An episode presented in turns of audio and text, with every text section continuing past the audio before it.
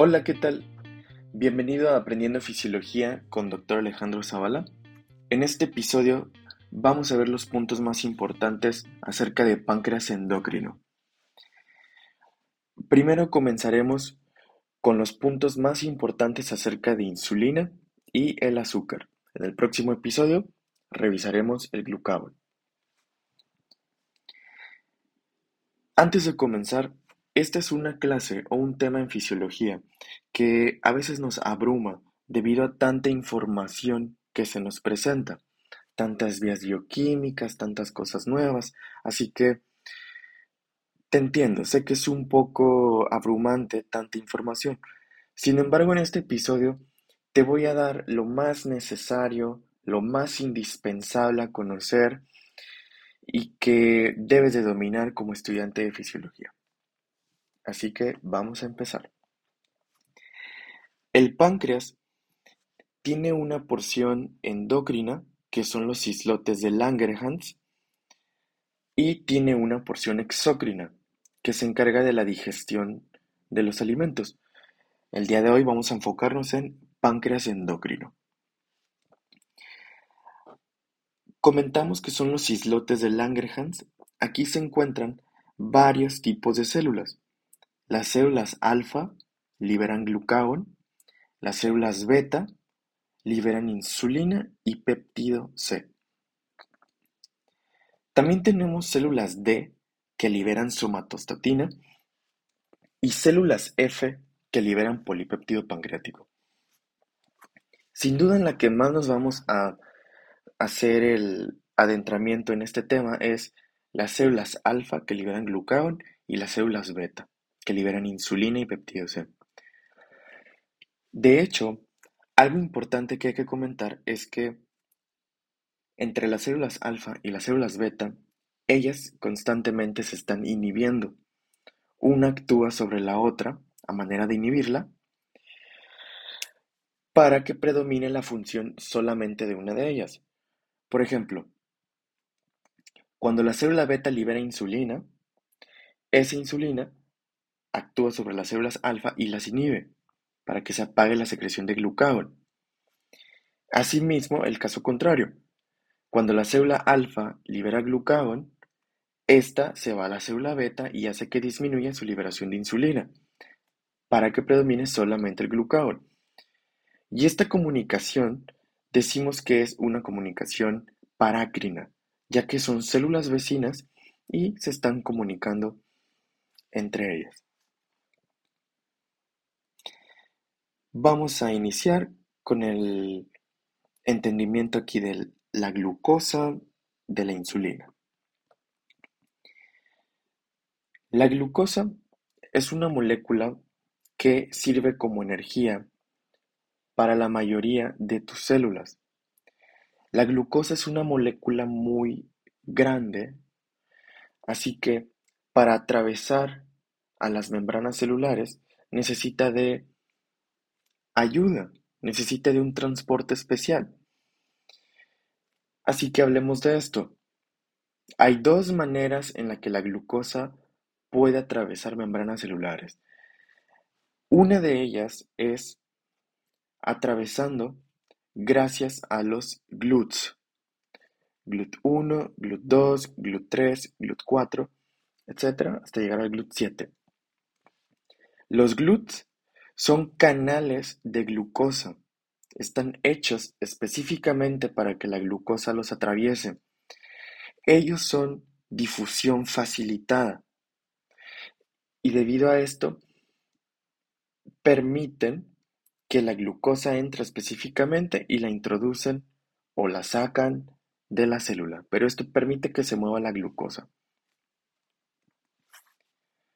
Otra manera en la que la glucosa ingresa o sale de las células es mediante los SGLT, el sodio glucosa transportador. Este es un tipo de proteína que al mismo tiempo mueve sodio y mueve glucosa y permite que se introduzca a la célula o a veces que salga de ella. Pero en fin, está llevando el concepto de que la glucosa es, o sea, le es posible a la glucosa atravesar a las membranas celulares. El SGLT1 se encuentra en los enterocitos, en el epitelio intestinal, y gracias a este se absorbe la glucosa en el intestino. El SGLT2 se encuentra en los riñones, en el epitelio del túbulo contorneado proximal y aquí permite la absorción de glucosa y de sodio. Así que son maneras en las que la glucosa puede introducirse a las células.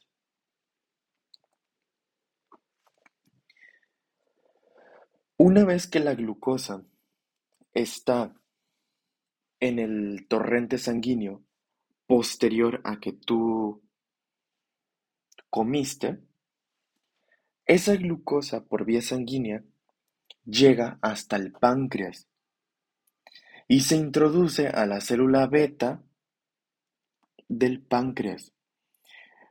Lo hace mediante canales GLUT2. Esto es un concepto muy importante. La glucosa entra a la célula beta del páncreas mediante el GLUT2, difusión facilitada. Una vez la glucosa aquí adentro de la célula beta es procesada por las mitocondrias, se convierte a ATP, y aquí hay un concepto importante. Este ATP que se generó cierra a canales de potasio. Entonces, si tú te acuerdas de la fisiología básica, Recuerda que el potasio normalmente tiende a salir de la célula por gradiente de concentración.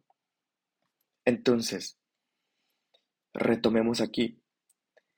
La glucosa se convirtió a ATP en el interior de la célula beta y esta cerró a un canal de potasio. ¿Qué es lo que pasa? El potasio ya no puede salir. El potasio se queda en el interior de la célula y como él tiene una carga positiva, hace que toda la célula se haga positiva y se termina despolarizando. Y cuando una célula se despolariza es entendido que se va a hacer una carga positiva y se va a activar o va a tener un funcionamiento. En este caso, va a haber una liberación de insulina. Y esa insulina se va a liberar a tu torrente sanguíneo y va a tener ciertas funciones, como veremos más adelante. Pero que quede claro el concepto aquí. Cuando tú comes, ese azúcar se va a tu páncreas, se mete a tu célula beta y tu célula beta libera insulina.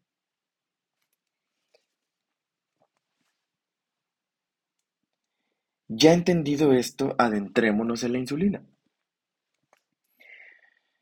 La insulina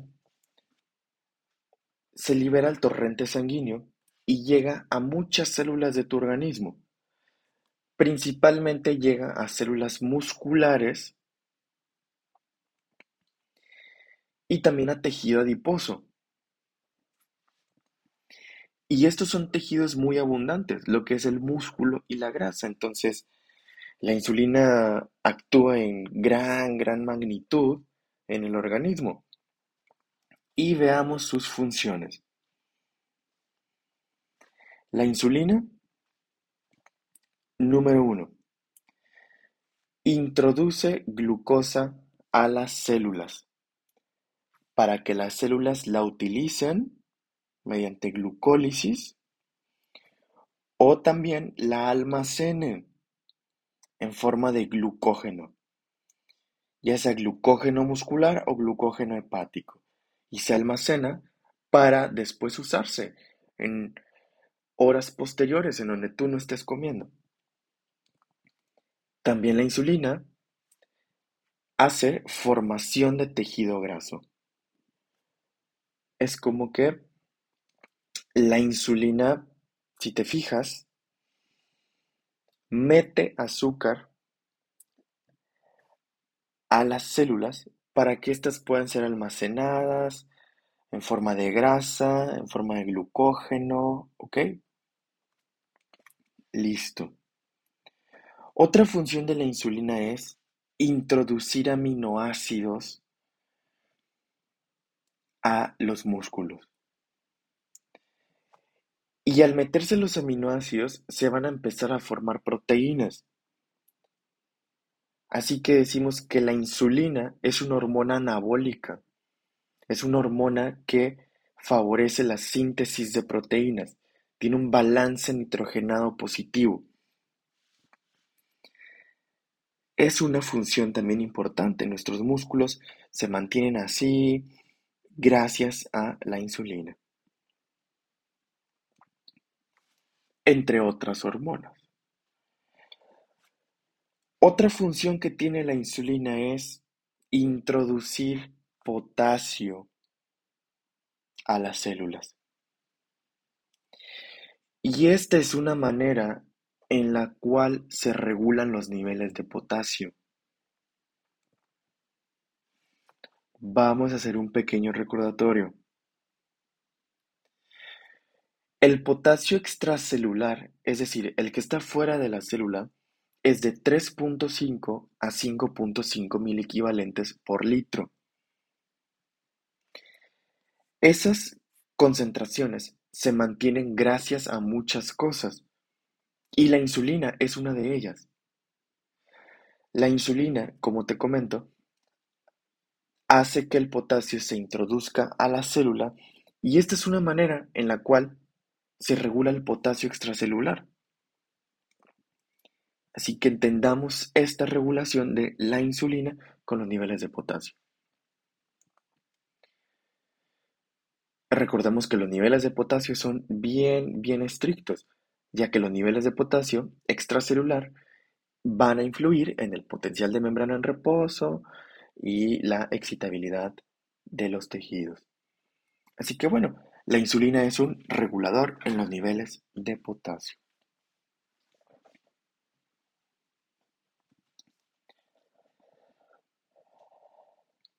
Así que estas son las funciones más, más importantes de la insulina.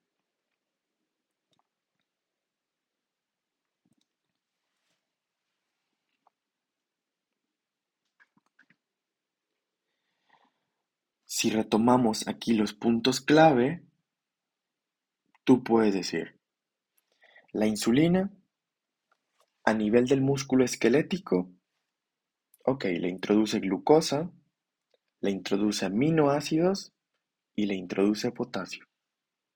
Va. La insulina a nivel del hígado hace que se formen reservas glucógeno hepático. La insulina a nivel de tejido adiposo promueve la formación de más grasa, lipogénesis. Estas son las funciones de la insulina, son las perlas que tú debes de tener entendidas.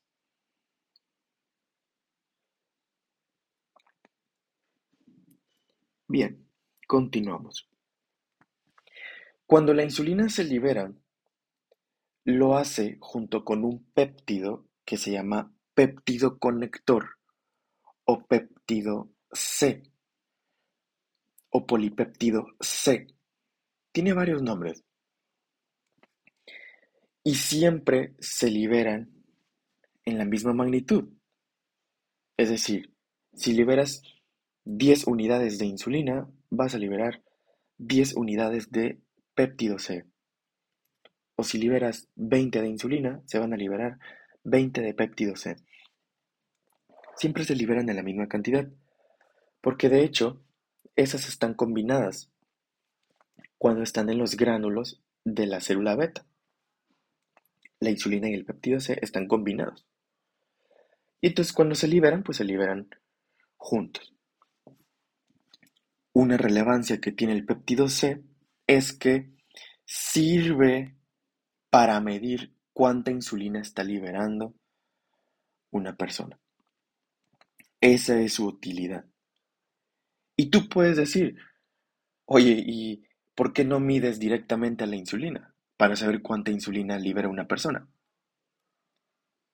La razón es que la insulina tiene una vida media muy corta y muy pronto se deshace, entonces es casi imposible detectarla.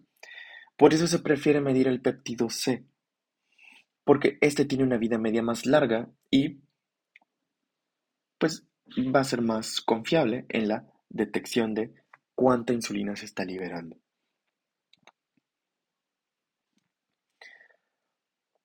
Otro concepto importante es hablar de las incretinas.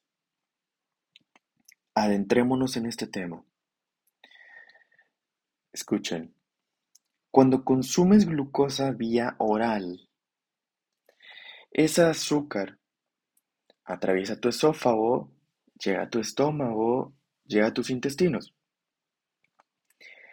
Ese azúcar que llega a tu epitelio intestinal, gástrico o duodeno, yeyuno, hace que los enterocitos empiecen a liberar incretinas. Las incretinas son dos. GLP es el péptido similar al glucagón y la otra es HIP, péptido insulinotrópico dependiente de glucosa. Estas son las incretinas. Ellas hacen que tu páncreas libere una mayor cantidad de insulina. Esta es la misión de las incretinas. Ir al páncreas y fomentar que se libere insulina. Tal cual, van a la célula beta del páncreas y la activan para que se libere la insulina.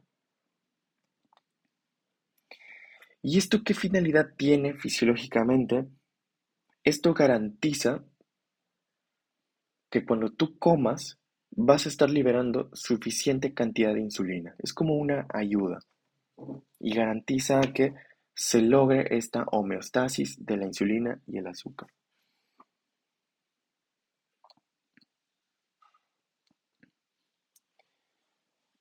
Otro punto importante es los receptores de la insulina. Estos son receptores que están en la superficie celular, ya que la insulina es una hormona peptídica. Es una hormona que viaja libre en sangre, tiene una vida media corta y sus receptores los tienes en la superficie. Los receptores están acoplados a tirosin sinasa. al igual que la somatomedina o IGF-1.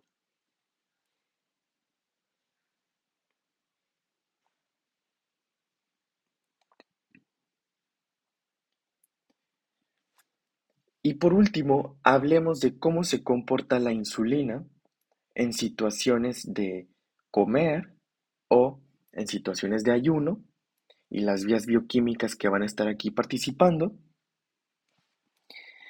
y en este episodio nos vamos a enfocar en las comidas. Así que empezamos.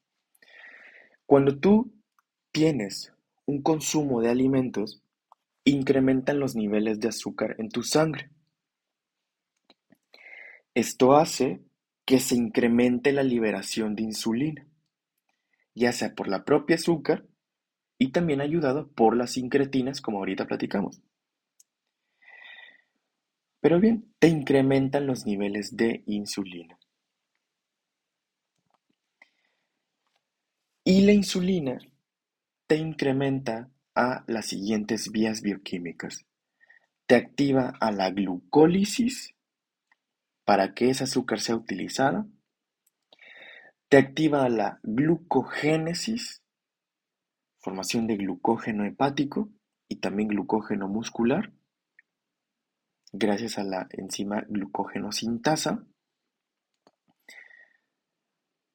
Y también la insulina te activa a la lipogénesis, gracias a la activación de la lipoproteína lipasa. Esta es una enzima que forma tejido adiposo. Aquí mismo, en esta situación de comer, disminuyen las siguientes vías bioquímicas. Disminuye la glucogenolisis, debido a que no necesitas destruir glucógeno mientras comes, es decir, disminuye su enzima glucógeno-fosforilasa. También disminuye la gluconeogénesis, o sea, la formación de nueva glucosa, disminuye. ¿Para qué quieres nueva glucosa si ya estás comiendo? Así que disminuyen sus enzimas también. De la gluconeogénesis, la piruvato carboxilasa, glucosa 6-fosfatasa, fructosa 1,6-difosfatasa. También disminuye la lipólisis. ¿Para qué quieres destruir grasa si estás consumiendo alimentos?